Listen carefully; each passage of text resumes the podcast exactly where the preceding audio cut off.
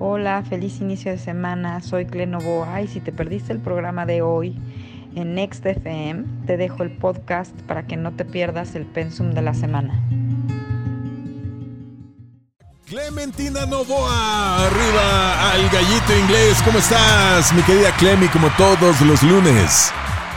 Hola, hola a todos. Un gustazo estar al aire como siempre. Pues ya, muy bien, aquí ahorita eh, muy bien. en movimiento. Muy bien, muy bien. Pues sí, vaya que estamos en movimiento. Venimos de un set de música mezclada aquí en la estación.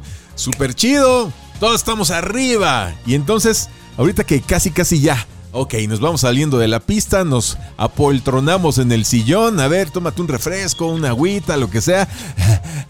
Y vamos a escuchar a Clementina porque hoy tienes un temazo. ¿Imposible lo posible o es posible lo imposible? Platícanos, Clemi. Posible lo impos- imposible lo posible. Hacer posible lo imposible. Bueno, es una semana, hoy es el último día del mes de febrero y tenemos esta semana el clima astral a todo lo que da, porque además pasado mañana es el evento central. Tenemos la luna nueva en Pisces. Y es una luna que se da con unas configuraciones maravillosas que hacen justamente que lo imposible sea posible. ¿Ah, sí? Secreto. A, a ver, a ver, ¿sí? platícanos, platícanos, ¿cómo es eso? Eh, la semana pasada dijimos, el título de la semana pasada se llamaba El ancho de banda, ¿se acuerdan? Sí, sí, sí, ampliar el ancho de banda. el ancho de banda. Ajá. Que tenía que ver con hacernos conscientes que está, o sea, ahorita hay una capacidad eh, de una conexión con el Wi-Fi divino en la que podemos crear de verdad lo que nosotros queramos, hasta lo imposible. Entonces, esta luna viene a acabar de poner el highlight fuertísimo en todo lo que tiene que ver con la energía pisciana, que se va a extender hasta mediados de mayo, afortunadamente. Es una luna que además se va a dar en conjunción con el planeta de la expansión, el gran planeta Júpiter. Por eso le podríamos decir también, es más, a muchos astrólogos podrían decirlos en las redes, los zodiaquitos y los astrólogos de revistas, van a escuchar que es verdaderamente la luna del mago, ¿no? Como si Merlín anduviera suelto dándole varitas mágicas a todo mundo. Claro que esto, como lo hemos dicho siempre, tenemos que tener muchísima responsabilidad. ¿Y cuál es la clave de esto? Principalmente el tema de nuestras intenciones. La intención, que la intención venga del corazón y que la intención no venga del ego, porque si no, la creación y la manifestación, como estamos viendo en los últimos días, puede volverse en contra nuestra. Ok, a ver, a ver. Entonces, en- entonces, lo que estoy entendiendo es que, dada la energía poderosa que hay en es- desde la semana pasada, se está amplificando el día de hoy y se sostendrá hasta Desde mayo. que inició el año. Hay que entonces que ponernos las pilas, ser responsables con nuestra intención. ¿Cuál es nuestra intención a la hora de estar manifestando lo que queremos? Y esa es la clave para, como magos, empezar a hacer realidad lo- lo- eh, esas fantasías, sueños eh, que tenemos, hacerlos realidad en nuestra vida. ¿Es, ¿De eso se trata? Pero vamos a profundizar en la intención. A ver. de eso se trata hoy, y hoy Sí. tenemos que profundizar mucho en el tema de la intención. A ver, venga. Que la intención, así como les he dicho a ustedes siempre, es como el ingrediente secreto, ¿no?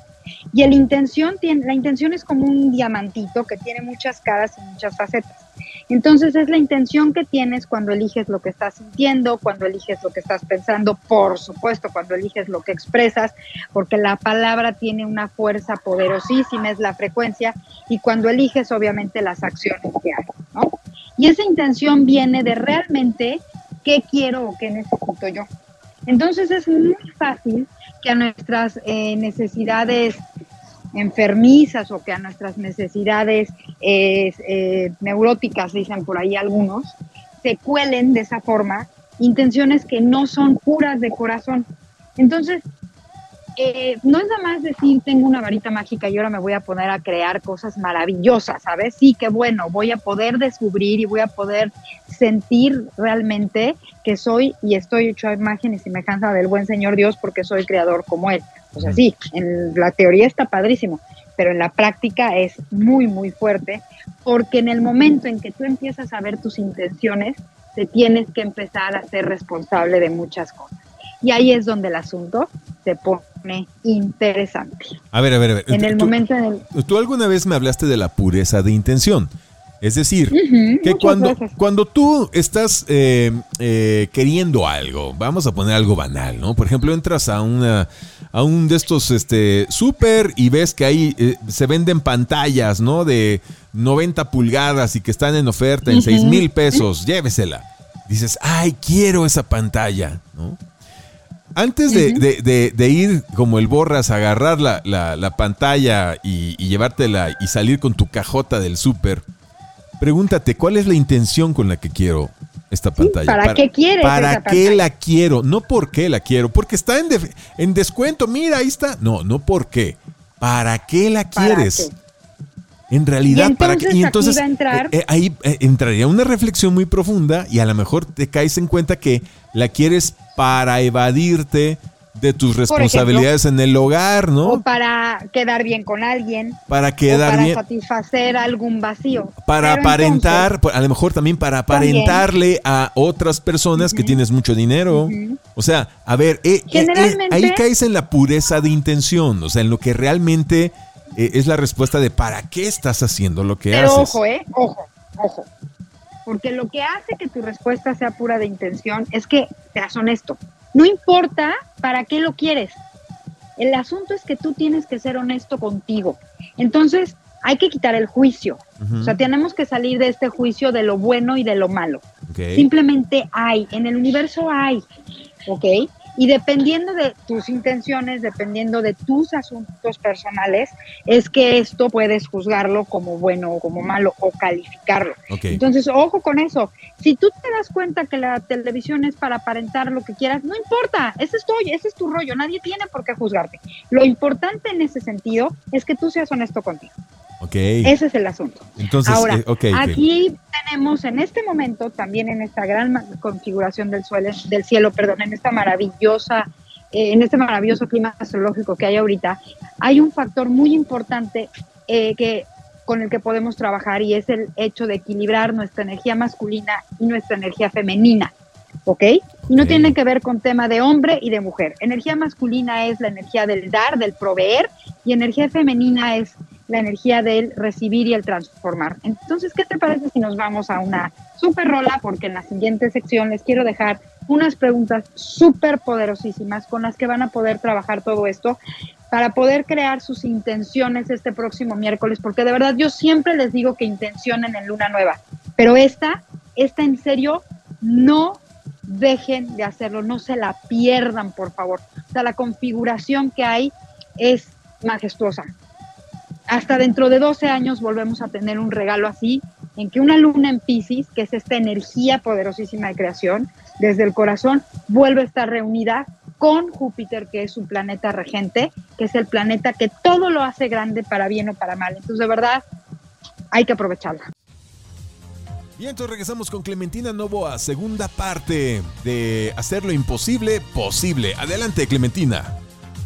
Bueno, nos quedamos hablando del tema de que hay que equilibrar energía masculina y energía femenina. Entonces, ahí les van las preguntas poderosas con las que tenemos que trabajar. Primera pregunta. Primero que nada, y ahorita seguimos hablando de eso, ¿te parece? Claro. Entonces, primera pregunta, ¿sé dar? ¿Sé dar? Segunda pregunta poderosa, ¿sé recibir? Mm. Sé recibir. Tercera pregunta. ¿Cuándo mi dar es femenino y cuándo mi dar es masculino? Mm. Y última pregunta. ¿Cuándo mi recibir es femenino y cuándo mi recibir es masculino? Ah, caray, caray. Bueno, pues están interesantes las preguntas. A ver, te, voy a poner un ejemplo. El fin de semana me invitó una amiga a un pequeño ritual que hizo de apertura, un open house de su nuevo departamento que compró, remodeló, bien lindo. Nos citó un montón de amigos y dentro del ritualito que hicimos, con flores, con ya sabes, con velitas y, tal, en un momento eh, la que conducía el pequeño ritualito nos dijo, ahora cada uno de ustedes, los amigos en común, van a dedicarle unas palabras a este nuevo lugar y a, esta amiga, ¿no? O sea, de, por qué es bueno para, para ella, ¿no? Entonces empezamos a hablar bien de ella en su, pues, ahora sí que en su cara. Se empezó a poner súper nerviosa, súper tensa, así, ¡ay! Hace cuenta que le estaban metiendo así un costal de hielos en la espalda, así de, Por el tema de recibir, me imagino. Exacto, hasta que nos dijo, discúlpenme amigos, pero es que me siento muy incómoda de recibir eh, halagos o reconocimiento o estas cosas bonitas. Bueno, fíjate muy bien. Y fíjate, y ella, pero, muy importante. pero ella nos dio todo, nos dio fruta, pan, café, té, un montón, nos dio, nos dio, nos dio todos sus invitados, pero le costaba mucho trabajo recibir. ¿Por qué cito este ejemplo? ¿Te identificas con este ejemplo? O sea, para que puedas responder las preguntas de, de Clementina, ¿qué tan fácil es para ti recibir? ¿Qué tan fácil es para ti dar? Ajá generalmente recibir es lo que más trabajo nos cuesta, porque recibir nos pone en el, en el desafío de quizás tener que volver a dar o tener que dar algo. Cuando no sabes recibir o cuando no sabes dar, lo que hay atrás es un miedo siempre. O un no merezco que también viene de un miedo.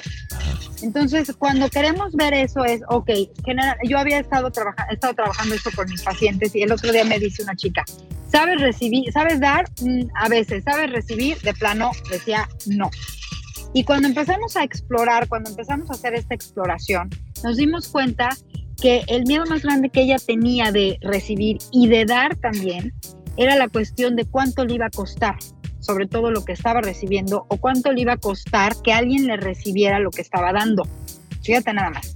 Entonces es un proceso súper íntimo y súper privado que tenemos todos los seres humanos, pero en esto, esta es la estructura, esta es, como decirte, la médula espinal de todo el proceso de creación en todo el universo. Ah, Entonces cuando hablamos, en teoría, dar, pues es un aspecto masculino, ¿no?